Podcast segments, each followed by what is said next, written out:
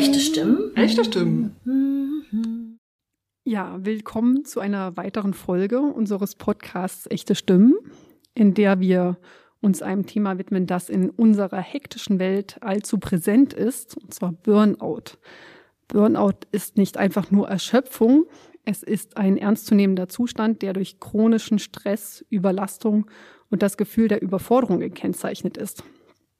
Unsere Gäste sind Experten in eigener Sache und beide in einer Selbsthilfegruppe. Hallo Jens und hallo Erhard. Schön, dass ihr hier seid. Und ich moderiere heute wieder mit Anne zusammen. Mit unseren zwei Gästen wollen wir darüber sprechen, was Burnout für sie bedeutet, wie es sich äußert und welche Auswirkungen es auf ihr tägliches Leben haben kann. Und vielleicht können wir mit dieser Podcast-Folge Verständnis für diesen komplexen Zustand schaffen und unseren ZuhörerInnen nahebringen, wie Selbsthilfe hier positiv wirken kann. Mögt ihr euch erstmal beide selbst vorstellen, kurz? Ja, hallo und äh, danke erstmal für die Einladung. Ich bin der Jens und äh, mich hat's 2009 umgeworfen.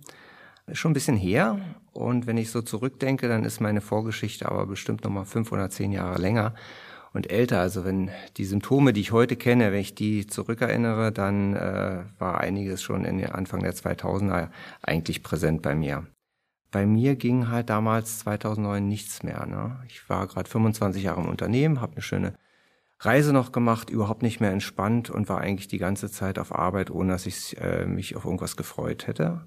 Hatte in der ersten Woche nach der Urlaubsreise hatte ich drei Dienstreisen gleich wieder. Wir haben das immer so spaßig genommen. Wir haben eine Reise gewonnen. Ich hatte also gleich drei gewonnen. Und am Ende der Woche war dann wirklich schwarz. Ich habe nichts mehr richtig sehen können, mir ging es ganz schlecht. Und ähm, wie ich zur Selbsthilfe gekommen bin, die nächsten Monate ging bei mir wirklich gar nichts mehr. Ich war eigentlich nur noch zu Hause. Ich habe kein Licht ertragen, ich konnte nicht Fernsehen, ich konnte nicht lesen. Es war, ich weiß nicht, es war wie so eine schwarze Zeit. Ohne Drogen eigentlich ging nichts mehr. Und ähm, Nachbar war eigentlich äh, immer noch jemand, mit dem ich so ein bisschen Kontakt hatte und der sagte, da ist doch in Lietzensee, da ist da eine Kontaktstelle, damals war es Kontaktstelle und da könntest du doch hingehen, da sind doch auch Gruppen. Und ja, das war ganz witzig. Ich bin sehr pünktlicher Mensch normalerweise und ich war 20 Minuten zu spät, weil ich mich vertan habe mit der Zeit. Die haben mich trotzdem reingelassen und sehr freundlich aufgenommen. Das war so mein Einstieg. Ist ja noch der Erhard da, den habe ich ein paar Jahre später kennengelernt. Wenn es okay ist für dich, gebe ich einfach mal weiter. Ja, hallo. Ähm, auch schönen Dank für diese Einladung interessante Möglichkeit, über seine Probleme, ursprünglichen Sachen irgendwie zu sprechen. Äh, ich hatte 2015 einen Burnout, war, ja, wie soll ich es beschreiben, war drei Wochen irgendwie halt platt und nichts ging mehr. Einfach motiv motivationslos, antriebslos. Was die Ursachen waren, ist nicht so einfach zu erklären. Also ich habe nicht zu viel gearbeitet, aber die Kombination aus Familie, Anforderungen, Arbeit, Probleme mit Depressionen ist so ein Cocktail, der einen in so eine Situation irgendwie führt. Und wie gesagt, körperlich ging einfach nichts mehr. Ich habe einfach in der Ecke irgendwie halt gesessen und war tief traurig, wenn ich das Gefühl hatte, oh, das wird morgen irgendwie besser werden. Dann ist genau das Gegenteil eingetreten. Es ging noch eine Etage tiefer in den Keller. Und es war eine ziemlich schlimme und fiese Zeit. Andererseits wollte ich so schnell wie möglich da wieder raus. Und ich habe alle Möglichkeiten. Der Arzt konnte mir irgendwie weiterhelfen. Ich wusste keinen Ausweg. Ich brauchte irgendwas und habe dann im Internet äh, die Adresse von der Selbsthilfegruppe gefunden und war sehr darauf bedacht, möglichst schnell einen Termin zu bekommen, weil es muss ja irgendwie weitergehen. Also man merkt diese, diese innere Getriebenheit, die einen da nicht irgendwie rauslassen will. Und das mit der Selbsthilfegruppe hat damals ziemlich schnell geklappt, war ich auch sehr froh drüber. Und die ersten Sitzungen kann ich mich noch gut dran erinnern. So nach dem Motto, wann geben die mir endlich das Rezept, was ich brauche, um da wieder rauszukommen? Das ging zwei Jahre irgendwie ganz gut. Danach hatte ich einen zweiten Burnout. Der war heftiger als der erste. Und da hatte ich dann die Möglichkeit, mich langsam wieder hochzuarbeiten. Also hochzuarbeiten in Form, mich besser mit diesen, dieser, dieser Thematik auseinanderzusetzen. Das gipfelte dann, dass ich nach dieser Eingewöhnung zu einer Reha gehen konnte. Und die hat mir, die hat sechs Wochen gedauert. War natürlich sehr anstrengend für meine Familie auch, das alles irgendwie halt mitzustemmen, weil ich sechs Wochen quasi ausgefallen bin. Aber das hat letztendlich dazu geführt, um besser mit der Situation irgendwie umgehen können. Und natürlich auch die Selbsthilfegruppe, die doch in eines Leben in einem Burnout geschädigten ein wichtiger Anker irgendwie halt ist. Ich finde das ganz spannend, wenn ich das richtig verstanden habe. Ähm, in der Regel ist es so üblich, dass wenn eine Erkrankung oder eine Diagnose festgestellt wird, ähm, geht das irgendwie erstmal zu, zu, ja, zu einem Arzt, zu einer Therapie, wird eine Psychotherapie empfohlen oder eine Klinik. Ähm, wenn ich das richtig verstanden habe, ging bei euch der erste Weg quasi direkt in die Selbsthilfe. Ist das so? Man findet bei dem Arzt nicht unbedingt eine Lösung. Der zieht einen erstmal aus dem Verkehr, ja, ruh dich erstmal aus, bist erstmal krankgeschrieben. Aber innerlich habe ich natürlich das Beschreiben gehabt, auch mir selber eine Möglichkeit zu geben, mir selber weiterzuhelfen. Was habe ich für Möglichkeiten mit Hilfe? Heute, das Internet bietet Möglichkeiten irgendwie an. Ich kann mir Therapeuten suchen, was schwierig ist, weil keiner einen Termin irgendwie halt frei hat. Und das andere ist, Gespräche in der Selbsthilfegruppe irgendwie halt zu finden. Wie können die einem weiterhelfen, war halt mein Fragezeichen. Kriege ich da schnelle Hilfe? Das sind ja Leute, die sich damit auskennen. So war so mein Ansinnen damals. Ähm, bei mir war es überhaupt nicht so, dass die Selbsthilfe mein erster äh, Weg, Anker oder wie auch immer war. Ich war schon viel bei Ärzten, ähm, die mir auch alles Mögliche gesagt haben, was ich nicht wahrhaben wollte. Und es ist das Gespräch mit Selbstbetroffenen, was einem manchmal die Augen anders öffnet. Ich will nicht sagen, wirklich öffnet. Äh, wir sind ja US 2, es sind ja Millionen. Jeder hat seinen individuellen ähm, Weg und Befindlichkeit und so. Aber es ist schon so, dass ja, dass du in der Gruppe das Gefühl hast, kennt man ja, viele, die in der Selbsthilfe sind, du bist nicht alleine, egal welches Thema dich umtreibt. Und dieses Gefühl, nicht alleine zu sein, das gibt dann auch so ein bisschen was, ja, ich weiß nicht, kann man es Geborgenheit nennen? Auf jeden Fall eine gewisse Sicherheit. Und äh, das ist ein Gefühl, was du im Burnout überhaupt sonst gar nicht mehr hast. Und damit kannst du arbeiten, da kannst du anfangen. Und äh, vor 10, 15 Jahren, als mich erwischt hat, naja, da war das mit den Therapeuten auch nicht einfach. Es ist ja heute nicht besser geworden. Von daher bin ich ein ganz großer Befürworter von der Selbsthilfe, aber ich sage auch gleichzeitig immer Leuten, die reinkommen, die sollen alles ausprobieren, viel ausprobieren, das G-Wort, geduldig sein und dann einfach mal gucken und ihren eigenen Weg finden, denn das ist, glaube ich, etwas, was wir alle brauchen. Ja. Du hast es jetzt mehrfach gesagt, das Wort Geduld. Wie steht's heute um eure Geduld und ähm, welchen Anteil hat eventuell die Selbsthilfegruppe daran? Ist, seid ihr heute geduldiger? Für mich ist es ein geschützter Raum und wo ich in meiner Seele die Hosen runterlassen kann. Schon ein komischer irgendwie Begriff, aber es trifft für mich irgendwie. Die Hose runterlassen. Ich kann mich den anderen so offenbaren, wie ich irgendwie bin. Und ich weiß, dass die anderen damit respektvoll umgehen. Und das tue ich auch mit den anderen. Die anderen gehen mit mir respektvoll um und ich gehe mit den anderen respektvoll um. Und dann trifft dieses alte äh, ja, Sprichwort, geteiltes Leid ist halbes Leid. Schon wenn ich in diesem Rahmen die Möglichkeit habe, über meine Probleme zu reden, ist es deutlich entspannter und ich fühle mich viel leichter. Ich habe oft Tage gehabt, wo ich zerknittert und abgeschlagen in meine Selbsthilfegruppe gegangen bin und bin fröhlich und zufrieden wieder nach Hause gegangen. Nur weil ich die Möglichkeit hatte, anderen Leuten zuzuhören, sie haben mir zugehört, ich konnte mich austauschen auch ich musste manchmal gar nicht Sachen von mir erzählen. Es hat auch gereicht, andere Sachen zu hören. Wie schlecht es doch anderen Leuten auch irgendwie geht, in Anführungsstrichen. Ich will mich ja nicht darüber hinaus erheben, dass es mir besser geht. Aber einfach nur zu wissen, es könnte mir noch viel schlimmer gehen, macht irgendwie schon ein gutes Gefühl. Das ist so das, was es irgendwie ausmacht. Ja, sich mit Gleichgesinnten in einem geschlossenen Raum zu treffen. Und alle wissen, wovon sie irgendwie halt reden. Wenn ihr jetzt beide sagt, Selbsthilfe war für euch sehr gut, weil gleich Betroffene sich dort finden. Gleichzeitig hast du ja gerade gesagt, wenn die anderen sagen, wie schlecht es ihnen geht und trotzdem tut das gut, habt ihr am Anfang dieses Bild von Selbsthilfe gehabt und seid trotzdem hingekommen oder hattet ihr irgendwelche Vorbehalte oder habt ihr gleich gedacht, ah ja, super Sache? Also als ich 2009 das erste Mal in eine Selbsthilfegruppe gegangen bin, da hatte ich eigentlich gar keine Erwartungen. Es war einfach so, dass ich sehr eremitisch gelebt habe und eigentlich keine Kontakte mehr zu Menschen hatte und einfach wieder ein bisschen Kontakt gesucht hatte. das war dann auch, ich nenne es heute liebevoll, bitte nicht falsch verstehen, so eine Kaffeeklatschrunde, wo jeder so reihum so ein bisschen erzählt hat, wie es ihm gerade geht, was er in der Woche tut.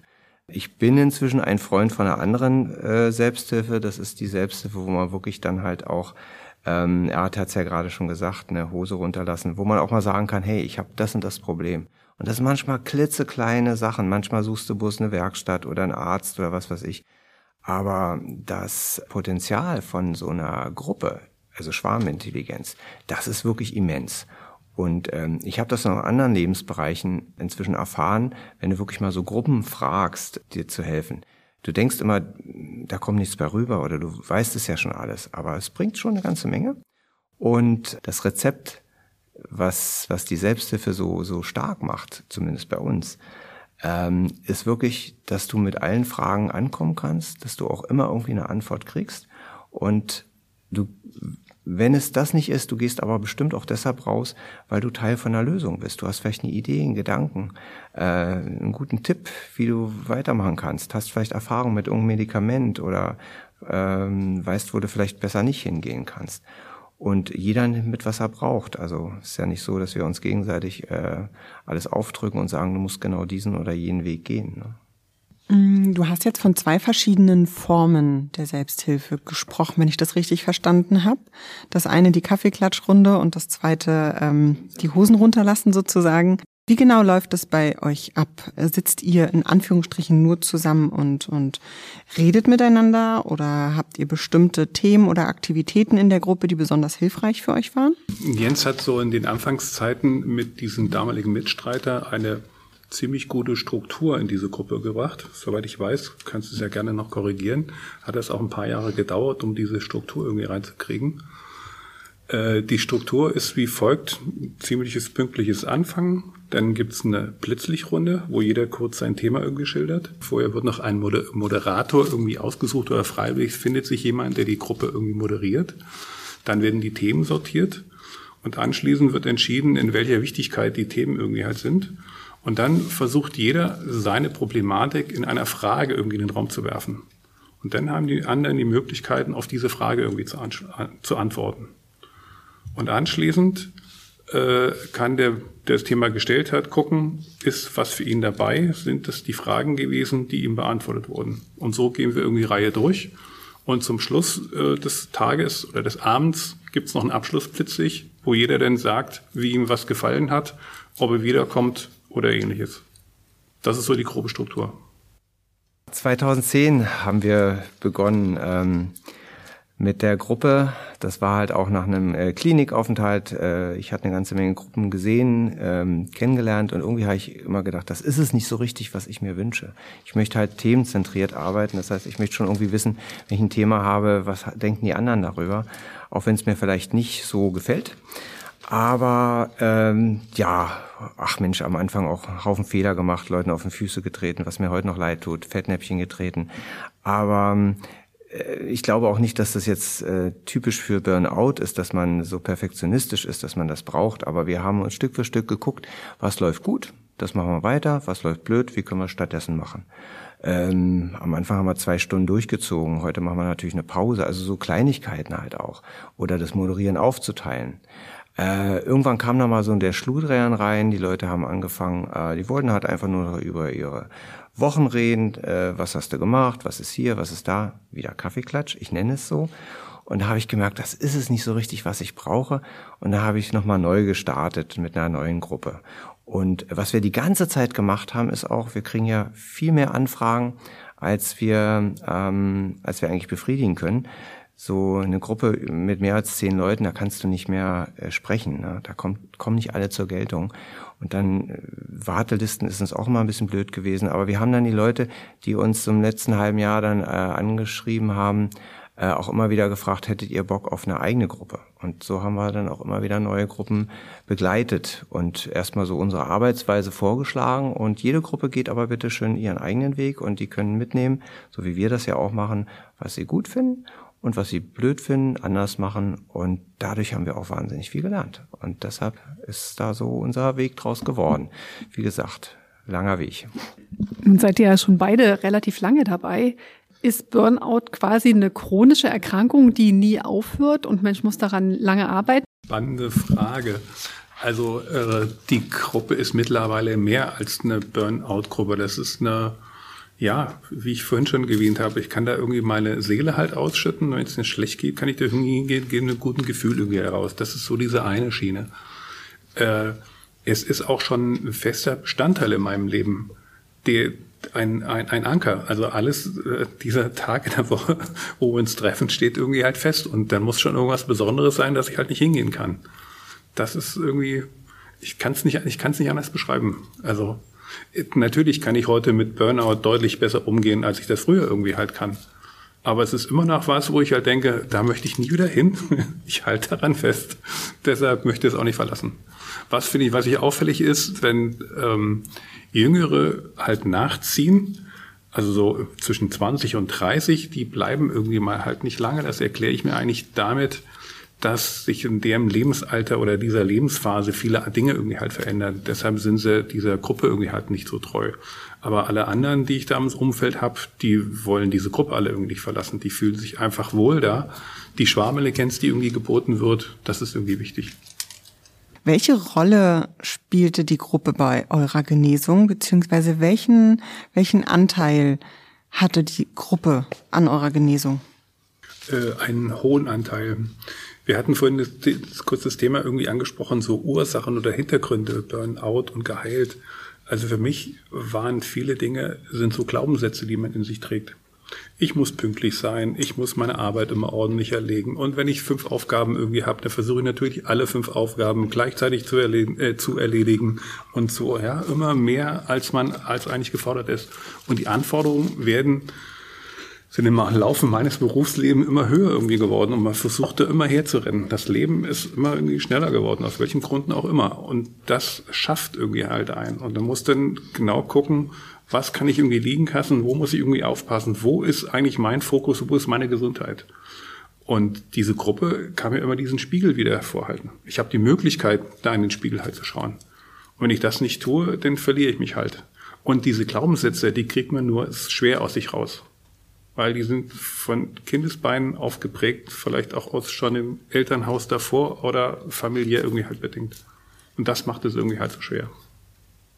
Ach, Genesung, ich weiß gar nicht, ob es das braucht. Entschuldigt. Ähm, nee, äh, ich würde mal sagen, die Selbsthilfegruppe hat einen ganz großen Anteil, beim, zumindest bei mir, äh, mich selbst besser kennenzulernen. Also zu kapieren, wie ich bin, wie ich ticke, warum mir Dinge wichtig sind, warum mich Sachen ärgern, die die anderen sagen, pff, so, ist doch egal. Oder warum ich manche Sachen halt so akribisch mache und andere wiederum ablehne. Äh, das, diese Selbstfindung, die ist immens wichtig, wenn du da eine Gruppe von Menschen hast, ähm, mit denen du auch ein bisschen ins Gespräch kommen kannst, die dich vielleicht auch liebevoll kennen und ähm, ob das jetzt Selbsthilfe ist oder Familie oder Sport oder ist egal. Aber wenn du so eine Menschen hast, dann das ist Gold wert. Und ähm, das ist mir viel wichtiger gewesen, habe ich dann festgestellt, als irgendwann zu sagen, so, ja, jetzt bin ich wieder der Alte. Der Alte will ich ja gar nicht sein, der ist ja ins Burnout gekommen.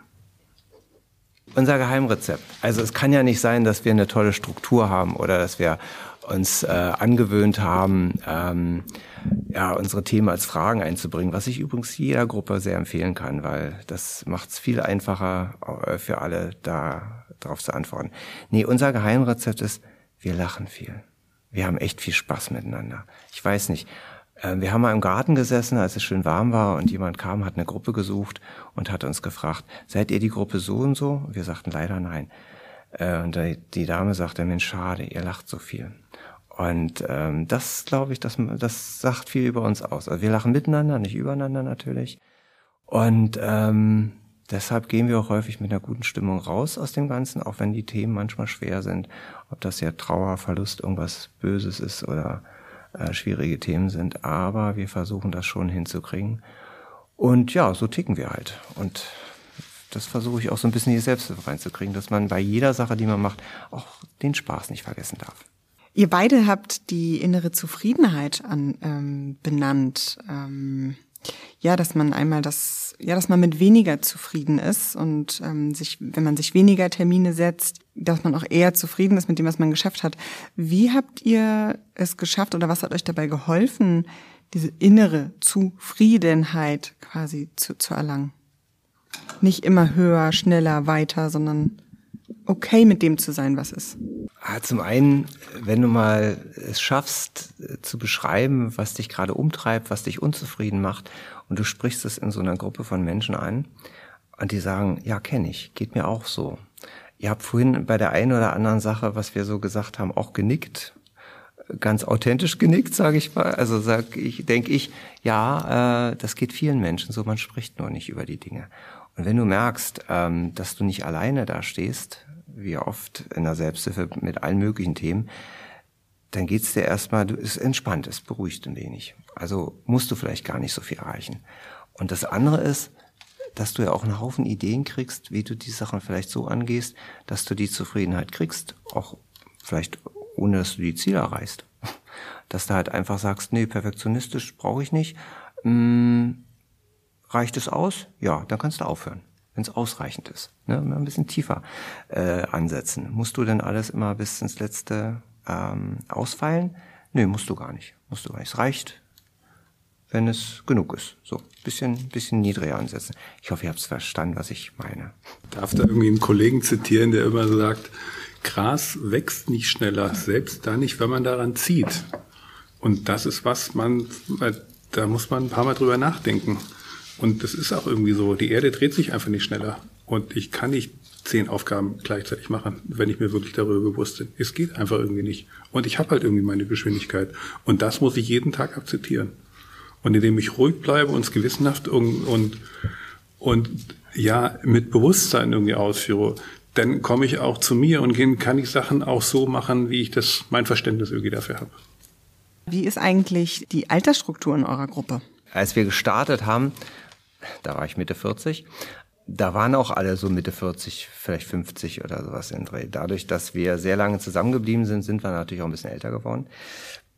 Wir haben eigentlich immer sehr darauf geachtet, äh, das wäre ja die andere Frage, Geschlechterverhältnis. Wir haben festgestellt, Männer und Frauen ticken anders. Das ist auch gut so.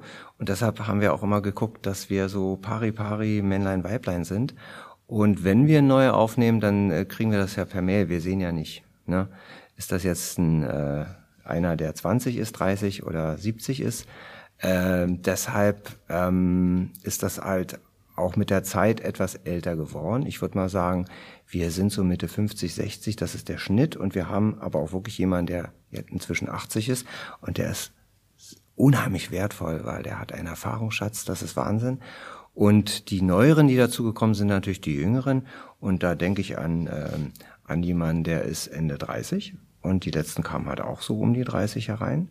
Und ich freue mich auch immer, also ähm, weil es ist halt auch wichtig, dass wir nicht irgendwann so eine so eine Rentnergruppe Gruppe werden. Das ist schon wichtig. Und die Gruppen, die wir angestoßen haben, die waren, ich sag mal so 10, 20 Jahre waren die schon jünger, würde ich jetzt aber nicht so als junge Selbsthilfe sehen. Also es waren schon äh, Leute so 30, 40, ein bisschen höher, aber so Richtung 60, wie wir sie teilweise inzwischen haben, waren da nicht bei.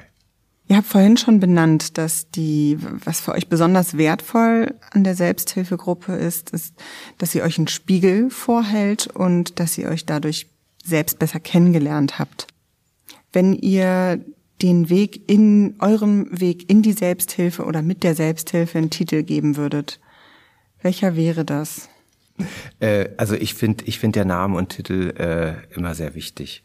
Ähm, unsere erste Gruppe, die hieß, und das trifft es auch meiner Ansicht nach, die hatte den Namen Burnout und Depression zurück ins Leben. Und das war damals auch zurück ins Leben zu finden. Die zweite Gruppe, die wir jetzt haben, die heißt Raus aus dem Hamsterrad. Und äh, entschuldigt, äh, trifft für mich bis heute zu. Genau. Und das Buch, was ich geschrieben habe, das heißt Glutstaufe. Äh, Glutstaufe habe ich es deshalb genannt, weil es halt auch wirklich am Burnout, ne, es brennt, es äh, brennt was in dir. Es gibt eine Glut, die aber auch immer noch ist und äh, ja, du bist auch irgendwie getauft dadurch. Das hat dich verändert. Ja, was ich am Anfang schon erwähnt hatte, ist schon ein, ein Teil von mir. Also das ist schon ja so eine Art Anker. Ja, also den ich nicht groß äh, stolz vor der Brust irgendwie halt trage, sondern so, ein, so einen kleinen Anker, den man irgendwie in seine Tasche irgendwie halt steckt, wie so ein Talisman. So. Es gibt in diesen in der Reha oder auch bei Therapeuten, dann, wenn man sich an irgendwas festhalten will, so einen Kieselstein in die Tasche irgendwie so stecken, ja, um sich jeden Tag zu bewusst zu machen, was einem so wert ist. So ist so der Gedanke an diesem Donnerstag, an diese Selbsthilfegruppe, was man so in, in sich trägt. Gibt es jetzt noch etwas, was ihr gerne hier in dem Podcast lassen wollt, was ihr gerne anderen mit auf den Weg geben wollt, die sich mit dem Thema Burnout oder auch mit Selbsthilfe beschäftigen? Ja, ich denke, es ist, es ist wichtig, dass, dass man sich, dass Frau sich gut kennenlernt. Und da kann eine Selbsthilfegruppe viel bewirken. Und auch bei Selbsthilfegruppen gibt es ja auch sehr viele unterschiedliche Konzepte, Ideen. Von daher würde ich sagen, ihr Lieben, probiert viel aus, guckt euch viel an. Und was wir auch immer den Leuten sagen, wenn sie kommen, jede Gruppe ist jedes Mal anders. Geht auch nicht nur einmal, sondern zwei, dreimal hin. Jede Gruppe ist anders. Wir sind manchmal ein bisschen schüchtern, wenn neue dazukommen, haben wir festgestellt. Und ähm, alles hat seine Berechtigung. Ne? Mal ist es vielleicht wirklich ein äh, vertrauensvoller Arzt, der dir hilft. Vielleicht ist es auch der Therapeut, auch wenn du da warten musst und suchst. Vielleicht ist es auch eine Pille, die jemandem hilft. Das müsst ihr alles mal ausprobieren. Ja, egal, was euch vielleicht so auf der Seele brennt, probiert viel aus und gebt den Sachen auch ein bisschen, kommt wie das G-Wort, Geduld. Für mich ist so das Wichtige, äh, sich seinen eigenen Herausforderungen irgendwie halt zu stellen. Ich glaube, wir neigen in der Gesellschaft gerne dazu, irgendwie zu flüchten. In anderen, ja, flüchten ist irgendwie das Richtige, vor seinen eigenen Problemen wegzulaufen. Hört sich irgendwie lapidar an, aber ich kann mich mit vielen Dingen irgendwie beschäftigen. Und so in der Selbsthilfegruppe sitze ich die zwei Stunden da und muss mich mit dem Problem irgendwie auseinandersetzen. Letztendlich ist es immer wieder auch ein Spiegel für mich was die anderen irgendwie Probleme haben, betrifft dich manchmal auch über diesen Aha-Effekt. Und damit habe ich die Möglichkeit, mich ständig selbst zu reflektieren. Und das hat mir irgendwie sehr weitergeholfen. Tja, also bei Sieges, wisst ihr ja selbst, findet ihr ja die, äh, die einschlägigen Selbsthilfegruppen. Da kann man auf jeden Fall reinschauen. Und selbst wenn die Gruppen geschlossen sind, ähm, wäre vielleicht auch mal eine Idee zu fragen, ob man da auch einen Moment hospitieren kann. So haben wir halt auch einige Gruppen angestartet, dass man halt die Gruppe mal ein paar Mal besuchen kann, sich da Unterstützung holen kann. Bin ein großer Freund davon, auch wirklich sein eigenes Ding auszuprobieren, wenn man die Kraft dazu hat. Es gibt natürlich auch überall Fortbildung zum Thema Gruppengründung. Tolle Broschüren gibt's dazu. Einfach mal einlesen, den Mut fassen und mal gucken, was da ist. Das fällt mir dazu ein. Weil es ist so individuell. Wie bist du da reingerutscht? Wie ähm, wie geht's dir selbst gerade, was brauchst du wirklich? Und ich glaube, da, da braucht es das Gespräch. Und deshalb bin ich halt so der Fan von der Selbsthilfe. Das war ein sehr schönes Schlusswort, lieber Jens. ja, wir möchten euch beiden herzlich danken für eure Zeit, eure Offenheit und eure Ehrlichkeit. Und ähm ja, vielen Dank auch von mir. Ich wünsche euch einen schönen Nachhauseweg. Und Dankeschön auch an euch, ja. War ein tolles Gespräch. Vielen Dank, dass wir in diesem Forum teilnehmen durften. Echte Stimmen? Echte Stimmen.